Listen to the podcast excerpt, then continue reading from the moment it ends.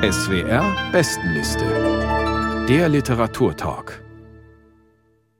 Guten Abend, mein Name ist Carsten Otto und ich freue mich, Sie im Freiburger Literaturhaus zu begrüßen zum Gespräch über die SWR Bestenliste im März. Jeden Monat wählen 30 Literaturkritikerinnen und Kritiker aus dem deutschsprachigen Raum zehn Bücher auf die SWR-Bestenliste. Und aus der Jury sind heute Abend zu Gast Sandra Kegel, Feuilleton-Chefin der Frankfurter Allgemeinen Zeitung, Jutta Persson, Literaturkritikerin unter anderem für die Süddeutsche Zeitung und Klaus Nüchtern, Literaturredakteur bei der Wiener Wochenzeitung Falter. Aus den vier Büchern, die wir Ihnen heute Abend vorstellen, werden Antje Keil und Dominik Eisele lesen. Schön, dass Sie alle da sind.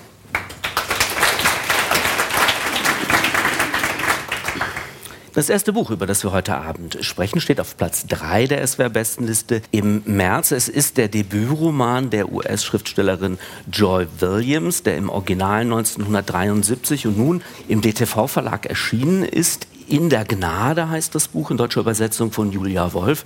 Sandra Kegel, vielleicht sagen Sie kurz etwas zum Werk der 1944 geborenen Autorin, das ja hierzulande erst jetzt entdeckt wird. Im vergangenen Jahr gab es mit dem Band Stories durchaus einen ja, Überraschungserfolg hierzulande.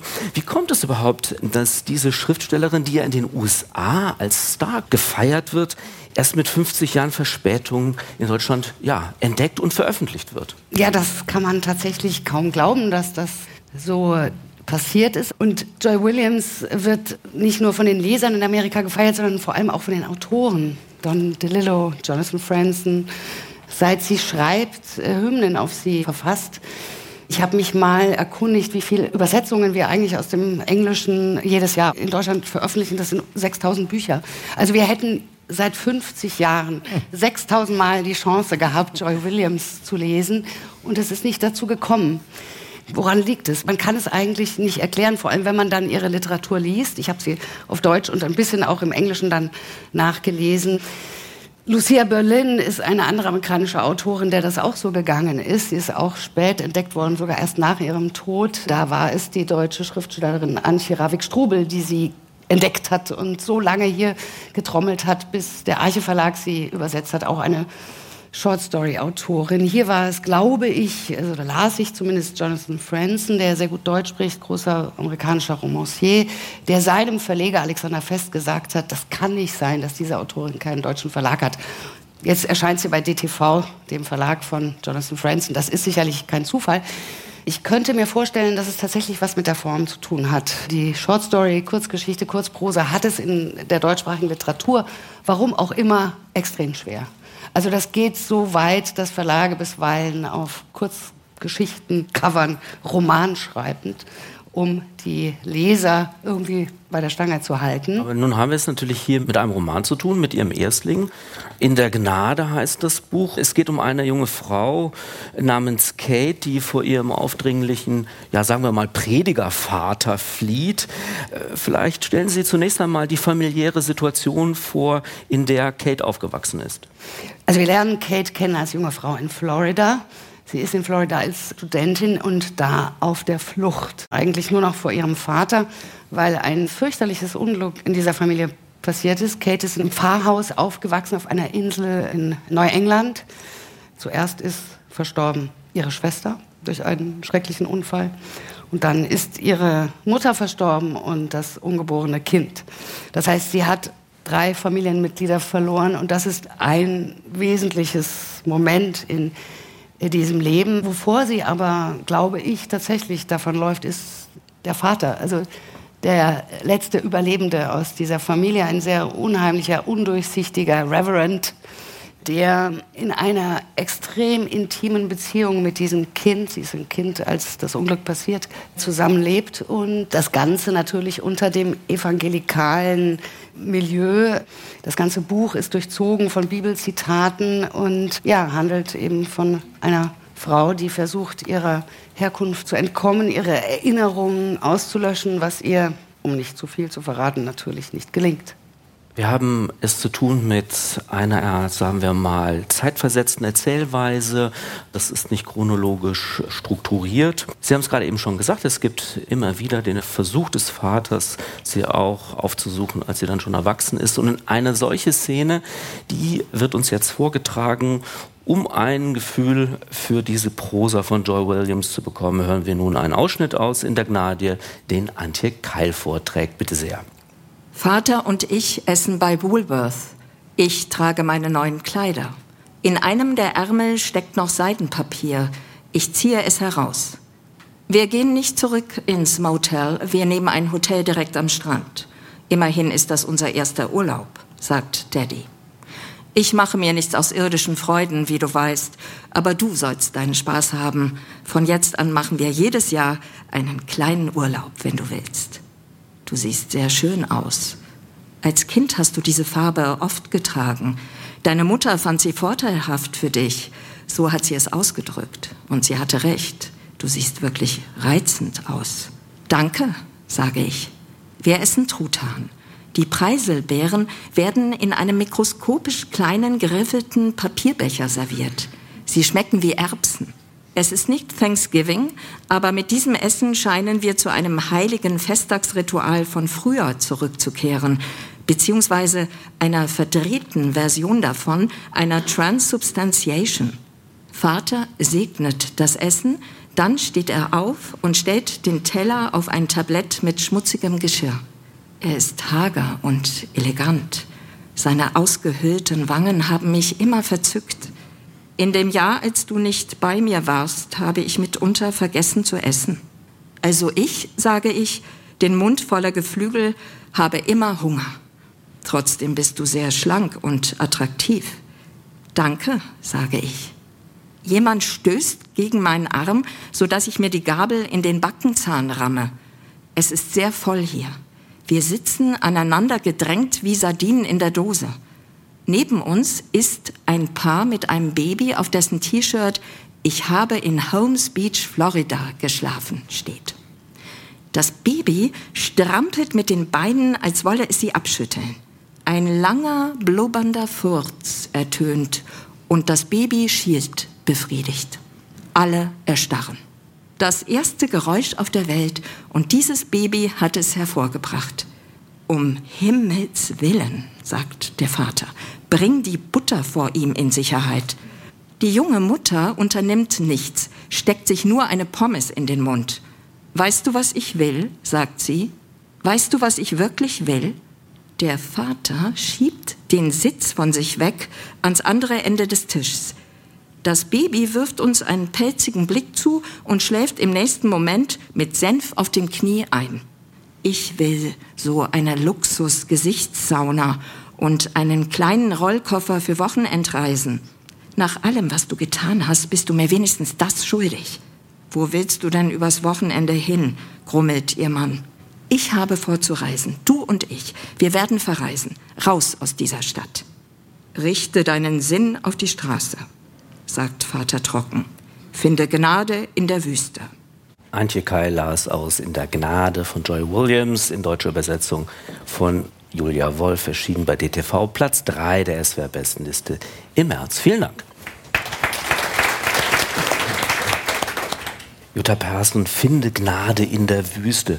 Also so bedrohlich, wie hier Zugewandtheit erzählt wird, das ist ja dann doch schon erstaunlich. Vielleicht steigen wir direkt mal ein in die Form, über die wir gerade eben auch schon kurz gesprochen haben.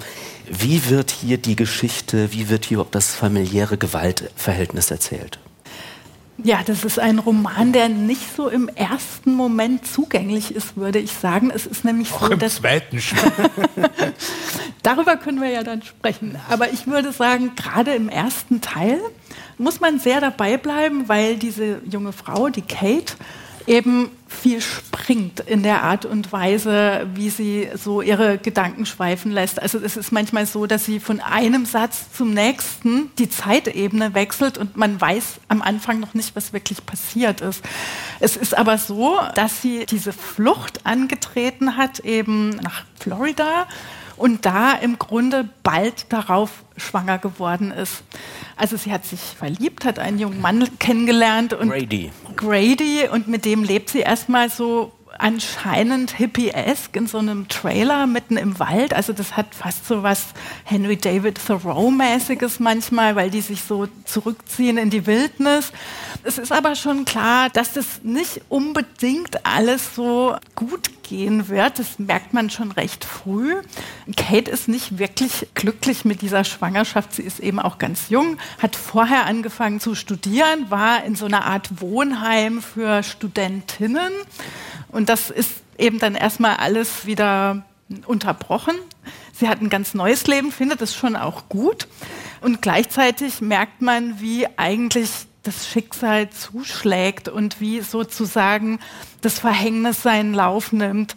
Und eben immer eben in diesen Sprüngen, also sie denkt sich immer zurück, sie imaginiert eben diese frühe Predigerkindheit dann auch, beobachtet ihre Umgebung, hat eigentlich einen ziemlich interessanten sarkastischen Ton drauf. Also das ist nie wehleidig.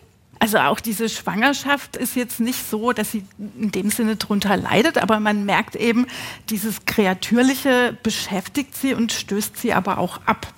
Und dazu kommt noch eine weitere Ebene. Also sie hat einen Freund, einen Jungen, also jetzt nicht ihren Freund, aber so einen Bekannten, der bei einem Zoo arbeitet, bei einem ziemlich heruntergekommenen Zoo und da sich so durchschlägt. Und, und dadurch sind von Anfang an sehr viele Tiere in diesem Roman präsent, aber auch ziemlich abgewrackte Gestalten, muss man sagen. Also alles ist von Anfang an immer irgendwie problematisch. Man merkt, ah, das kann nicht gut gehen. Und ich habe auch in einer frühen Rezension von der New York Times, glaube ich, habe ich gelesen, dass diese Figur eigentlich der Archetyp der Sad Lady ist, also der traurigen jungen Frau. Das fand ich einerseits passend, aber andererseits hat die in der Sprache immer diesen witzigen und sarkastischen Ton. Also dieser sarkastische, der witzige Ton, der ist ja sehr auffällig. Die Frage ist, im Leben der Kate geht einiges schief, aber funktioniert es literarisch? Ja, das hängt ein bisschen davon ab, was man von Literatur will. Was will Klaus Nüchtern? Äh, ja, ich habe da einen schlichten Zugang und ich würde es gern verstehen. Ich würde gern wissen, was vor sich geht, wie man von A nach B kommt. Haben wir aber gerade gehört. Ja, auch die Passage, die vorgelesen wurde, suggeriert eine Form von konventionellem Erzählen, die das nicht hat. Ja, also da wird sozusagen eigentlich das Raumzeitkontinuum von Erzählen vollkommen aufgebrochen. Ja, also das Buch ist, glaube ich, 1973 erschienen. Es war das gleiche Jahr, in dem Gravity's Rainbow von Thomas Pynchon erschienen ist. Es ist sozusagen auch eine Hochblüte der Postmoderne. Wie gesagt, dieser sarkastische Ton ist auffällig. Ich glaube, das sagt dann die Protagonistin, Identität war noch nie meine Stärke. Das ist sozusagen auch ein bisschen der Witz, weil man an diese Figuren nicht herankommt. Das ist die klassische Figur eines unreliable narrators, also eines unverlässlichen Erzählers, einer unverlässlichen Erzählerin. Letztendlich weiß man nicht, ob das stimmt, ob das fantasiert ist es schwebt natürlich diese Missbrauchsgeschichte ständig über dieser Protagonistin. Und es ist natürlich ein fantastischer Stoff, um äh, sozusagen ein Seminar über Erzähltheorie zu versorgen. Im klassischen Hollywood-Kino gibt es sowas wie einen Establishing Shot. Nicht? Also das Erzählkino funktioniert so, man hat eine totale, man sieht dann vielleicht sogar eine Straßentafel, damit man weiß, man ist jetzt am Hollywood Boulevard, wo auch immer. Dann geht es näher, dann sieht man ein Haus und dann, wenn man in eine Aufnahme aus dem Innenraum sieht, weiß man, okay, das ist jetzt sozusagen, spielt in diesem Haus. Das verstehen wir als ganz natürlich, sind aber natürlich Konventionen, um sowas wie Kontinuität herzustellen. Und das wird hier permanent unterlaufen. Ja. Und das ist schon auch schwierig. Und das ist Wobei ich ja sagen, ja, nee, Nein. nee, nee, also Doch. bevor Sie das jetzt in einen Literaturkurs äh, Prosa naja, man muss ja wissen, es ist ja schon, ja, es hat aber schon eine unglaubliche Vitalität. Und gerade wenn Sie jetzt den Film ansprechen, man sieht ja permanent Filmszenen. Also das ist David, David Lynch, Cronenberg, das ist Cronenberg, das ist ein Roadmovie, wo ständig Jane Campion und Natürlich macht das etwas mit einem, wenn die Zeitebenen permanent durcheinander rutschen. Aber bei mir hat das vor allem Neugierde ausgelöst, weil ich immer wissen will, was ist denn jetzt das eigentlich, wovon sie davon rennt. Und man erfährt ganz viel erst im Nachhinein. Und das ist nun eigentlich das, was Literatur macht. Also straight durchzuerzählen, das will diese Autorin nicht. Das will sie aber in keinem ihrer Werke.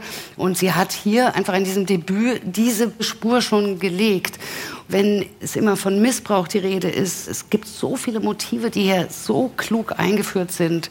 Also zum Beispiel die kalte Mutter. Als ihre Schwester stirbt, erzählen wir jetzt lieber nicht, weil das müssen Sie wirklich selber lesen. Das ist atemberaubend, aber als die Schwester stirbt, sagt ihre Mutter ihr, es ist die falsche Tochter gestorben. So, das ist ein Satz, der steht da wie ein Grabstein. Und das findet man eigentlich auf jeder Seite. Es ist eine unglaubliche Wucht. Diese Autorin hat auch überhaupt keine Angst vor Pathos. Und sie hat diese Bilder, sie hat dieses dampfende, heiße Florida mit diesen giftigen Gräsern und diesen stickigen Wohnwagen da mitten in der Wildnis. Also und gleichzeitig eben diese nordamerikanische kahle Insellandschaft. Dann erzählt sie an einer Stelle, dass sich in den elf Jahren zwischen ihrer Geburt und dem Tod der Familienmitglieder kein anderer Mensch auf dieser Insel zur Welt gekommen ist. Ich meine, was für ein verrückter Gedanke ist das? Elf Jahre, in denen quasi kein Leben auf dieser Insel hinzugekommen ist. Also dieser Kontrast dieser beiden so unterschiedlichen Milieus und der Versuch, diesem zu entkommen und auch der konventionellen Erzählweise zu entkommen. Ja, weil wir haben es hier mit einer Ich-Erzählerin zu tun, die plötzlich ihr Ich aufgibt. Plötzlich sind wir in einer auktorialen Erzählung. Ja. Wir sind hier und da und dort. Das hat so viel Temperament und Witz und ich hatte es Klaus begeistert. er krümmt sich ich schon. hatte es aber, äh, begeistert. Ja, ich würde auch sagen, ein bisschen auch, oder? nee, nee, nein, ich würde sagen, schwierig muss ja nicht unbedingt nervig sein. Und es ist ja auch so, dass der zweite Teil dann doch konventioneller ist. Also im zweiten Teil erfährt man ganz viel von dem, was man im ersten Teil nicht verstanden hat. Es gibt eine gewisse Art von Auflösung. Und ich würde auch Sandra Kegel darin zustimmen, dass halt diese extrem wuchtigen Predigersprüche also einen wirklich mitreißenden Sound für das Buch ergeben. Also das ist eigentlich, ich würde sagen, das ist so eine Art umgedrehte Erweckungsfantasie. Also eine, in der dann aber alles schlecht ausgeht, ohne jetzt die Details vorwegzunehmen. Also man kann auch sagen, es gibt so eine Art von Wiederholungsschleife. Also es Zwei wichtige Autounfälle finden da statt. Diese Figur durchlebt es alles nochmal, ist hochgradig bewusst, was dieses Szenario angeht und sagt dann irgendwann zu sich selbst, eigentlich gehe ich immer nur zurück. Und das halt mit so einer Lakonie, dass man dann wirklich auch in Verbindung mit diesen Bibelsprüchen die ganze Zeit da so, so mitgerissen wird. Vielleicht darf ich noch ergänzen, eine große Qualität, die ich in diesem Text gesehen habe, ist die Fähigkeit der Autorin, kleine Räume zu beschreiben. Also sie hat ein gutes Gespür für das Düstere, für das Feuchte. Sie ist wie so eine Landschaftsmalerin für schreckliche Mikrokosmoi. Und das ist eine große literarische Kunst, wie ich glaube. Klaus Nüchtern sieht das nicht ganz so. Nein, ich habe eine, so eine Grundskepsis gegenüber Literatur, die eigentlich nicht scheitern kann. Ja, weil sozusagen, also ich behaupte mal, wenn man dieses Buch jetzt irgendwie die Seiten auseinanderschneidet und verkehrt herum, also schaffelt und anders anordnet, es fällt keinem Leser auf. Das ist reine Polemik. Zum Teil ist das schon klar. Also Protagonistin hat natürlich auch einen an der Waffel. Oder sie ist neurodivers, wie man heute sagen würde. Und Wahnsinn, äh, das ist irgendwie für Autoren dann auch sehr leicht, weil es dann oft die Lizenz ist, sich alles erlauben zu können und keine Fehler machen kann. Ja, also das gibt einfach Passagen, die kann man natürlich jetzt sagen, das ist jetzt für mich wie surrealistische Poesie, ich überlasse mich dem Sound, aber schlichte Gemüter, die was verstehen wollen, steigen halt aus. Ja? natürlich ist das zum Teil raffiniert gemacht, also dieser eine Unfall, der Jaguar des Freundes spielt eine ganz große Rolle. Also es ist ein Roadmovie. Sie fährt hinterher. Ein unfassbarer Unfall, der dann aber auch eigentlich. Oh, ich würde das ganz gern vorlesen, wenn ich darf. Ich finde das schon interessant, nur um zu zeigen, ein bisschen, wie es gemacht wird, nicht? Was Sie erwähnten, diese Rauminszenierungen und die Perspektiven so wechseln nämlich sowohl in räumlicher Hinsicht als in zeitlicher Hinsicht. Nicht? Also zuerst spielt sich das in der Horizontalen ab, es passiert dieser Unfall, das Auto überschlägt sich, dann auf einmal sind sie dann, wir laufen zu einem Fahrstall und schweben sanft hinauf. Alles ist nah. Also genau die andere Richtung, vertikale, undramatisch. Die Modernisierung beginnt hier und wandert entlang der Küste südwärts. Das ist jetzt wieder in der horizontalen eine ganz andere Bewegung, ganz andere Perspektive, immer vom Close-up auf die totale. Südlich vom Gericht liegt das College die schöne Bucht, Yachten, Gebäude mit Eigentumswohnungen und so weiter. Nördlich vom Gerichtswahrer verändert sich das Land und wird einfacher. Es ist laut und parkig. Die Uferlinie ist bedroht. Landschaftsbeschreibung. Wir kommen im ersten Stock an. Das muss man sich sozusagen wirklich mal in einen Film geholt. Da wird man schon auch leicht nervös, nicht? Aber äh, klar, also wenn Sie sich vorstellen, also dass Sie da ständig Aber was will Literatur? Will sie nicht einen nervös machen? Also ich nicht. Nicht? Nein. Ganz nee, schlicht. Sie war ganz schlicht. Soll es von A nach B gehen? Ach so, aber das ist immer wir so bleiben jetzt immer. Komisches Grundsatz. Wir haben dann, doch, wir haben dann noch, wir haben lauter Kontin toll gemacht. Das ist eine junge Autorin, die hier zum ersten Mal schreibt und die so sicher ist in ihrer Sprache, in ihren Bildern, in den Bewegungen. Und sie hat, meine ich, zu spüren, irgendwie auch so eine Lust am Schreiben. Und das vermittelt sich alles. Das ist unglaublich toll. Ich glaube, wir werden diesen Dissens hier auf der Bühne nicht ich will auch nicht Also ich, ich sage das nur, damit ist, Sie das alle lesen. es ist sehr schade, dass wir noch nichts zu der Übersetzung gesagt haben von Julia Wolf. Die ist nämlich wirklich formidabel, weil sie es geschafft hat, diesen Wirbel sprachlich auch ins Deutsche zu bringen. In der Gnade von Joy Williams, in deutscher Übersetzung, habe ich gerade gesagt, von Julia Wolf, erschienen bei DTV Platz 3 der SWR-Bestenliste im März. Vielen Dank.